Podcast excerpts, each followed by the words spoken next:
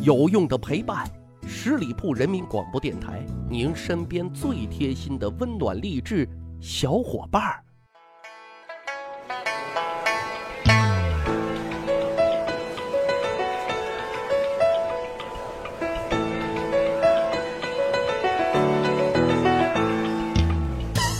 十里铺人民广播电台，长见识，长谈资，密史趣谈。我是大汉。阳春时节，登山、赏花、外出旅行都是正当时啊。大伙这样子想，古人也是这样子想的呀。因为古人他们也是很会享受这惬意的诗和远方的啊。所以呢，大伙千万别小瞧了古人对美好生活的向往和追求。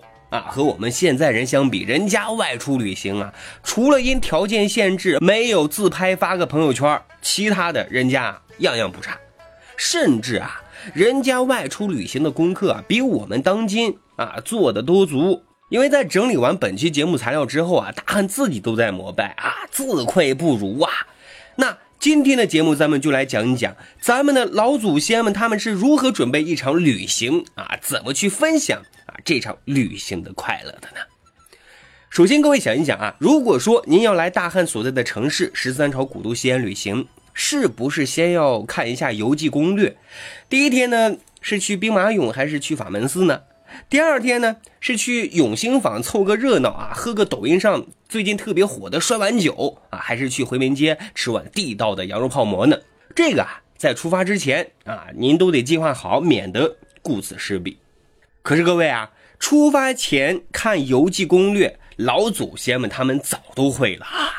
因为据说在魏晋南北朝时期就有了旅行的攻略了。那到了唐代更是蓬勃发展，有的作者呢，为了将旅游目的地介绍的更为详尽，还出现了配图版的书籍啊。这书上啊，除了介绍行路的路线。还搜罗了一些沿途的名胜古迹，并且呢，细心的呢，给出了投诉的建议、食宿交通的收费标准啊，等等等等。这些书籍的出现啊，一下子就繁荣了古代旅游的市场啊。所以呢，古代很多文艺青年都是拿着旅行攻略，就开始了一场说走就走的旅行啊，特别的逍遥自在。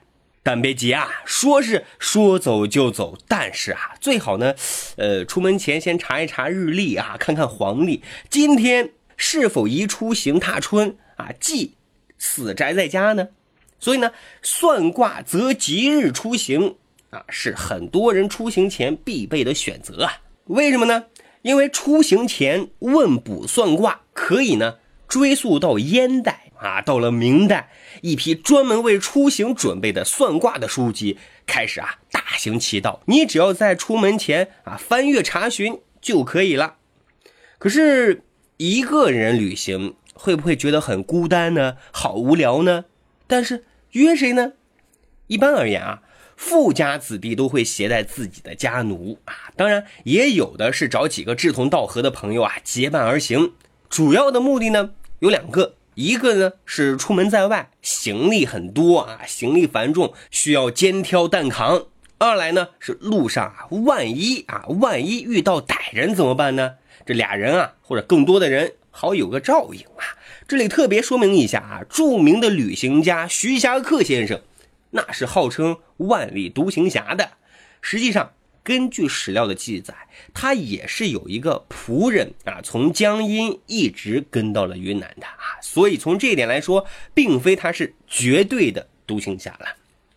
对了啊，刚才说了，老祖宗们出门旅行，行李繁重啊，这就说明了一点，就是说他们外出的准备是特别特别充分的啊，装备也都是很足的。根据记载呢，他们随身的行李。不仅有生活用品、床上用品，还有蜡烛、茶叶以及便携式的娱乐设备，什么呢？可折叠的棋盘和棋子啊，下棋跟我们现在啊打个牌啊、打个麻将是一个意思啊，以便在路上消遣娱乐。那除此之外呢，他们大多啊还携带一些居家旅行的必备良药，都是一些治疗感冒、伤寒、拉肚子的一些中药，很齐全吧？但是我要告诉各位啊。其实小巫见大巫了啊！资深的老驴友沈括先生，嗯，谁呢？就是写《梦溪笔谈》的那位老先生啊。他的行李箱啊，除了上述物品之外，还有笔墨纸砚、烹饪美食所需要的油盐酱醋以及锅瓦瓢盆嗯，当然还有一些野外拓展的装备，比方说呢，斧子啊、锄头、刀子什么的啊。当然还少不了夜壶哦。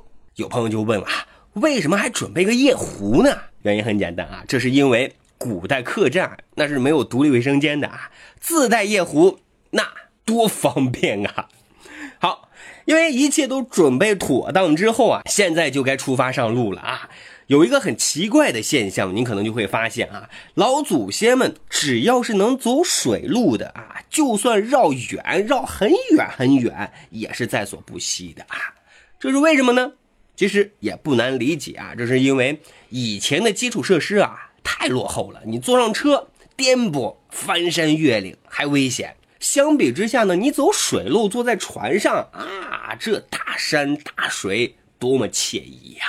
所以呢，尤其到了隋唐的时期啊，大运河开通之后，连接南北，明代商船服务也就越来越普遍，越来越多了啊。但是啊，水路它也会受天气啊、水流等方面的变化，也会有影响出行的时候。这个时候呢，怎么办？就必须换成啊骡子车、马车为主的陆路交通了。其实啊。现如今啊，在旅行当中啊，决定旅行品质最重要的啊，我个人认为就是你居住的问题啊，是超五星级啊海景房呢，那还是普通的民宿呢？啊，这品质自然是不一样的啊。老祖先们旅行中的住宿解决方案其实是五花八门的。你比如说，官家他住的是驿站，商旅呢有钱啊可以住客栈。但是呢，有时候前不着村后不着店的时候啊，像民宿、寺庙、道观啊，都是不错的选择。但也保不准啊，这些都没有怎么办呢？所以啊，露宿野外或者说夜宿船家也是时常在所难免。终于过了八道湾，爬了八道山，到达了旅行的目的地了。老祖先们他们可没有迫不及待的拿出照相机那一顿猛拍，因为他们出来玩不是为了拍照的。而是真正的去享受生活、享受自然、享受旅行的，所以呢，他们不仅要游玩，而且还要游得雅啊雅雅致的雅。于是乎呢，古琴啊、围棋、纸墨笔砚啊，甚至还邀请歌妓啊，与这景致相呼相应，真是美哉妙哉啊！所以那个时候没有相机没有关系。咱拿笔墨伺候画出来一样可以留念啊啊！没有导游讲解也没关系，咱啊自个饮酒赋诗，哈也是美美的。所以呢，《醉翁亭记》等千古名篇啊，也不就是这样来的吗？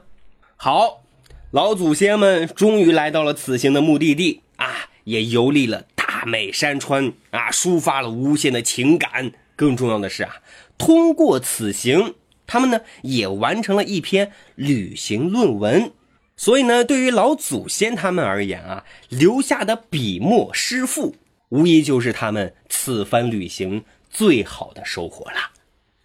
好的，各位小伙伴，我突然有一个不正经的发现啊，就是我们晒旅行，这完全是老祖宗们遗传的基因啊，只是时代变了，我们再难写出啊游记诗赋，但。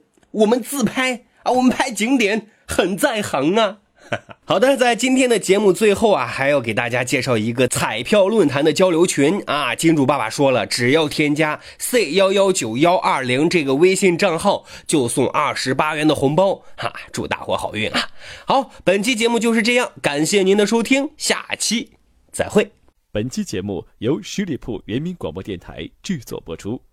了解更多的资讯，请关注十里铺人民广播电台的公众微信和新浪、腾讯的官方微博。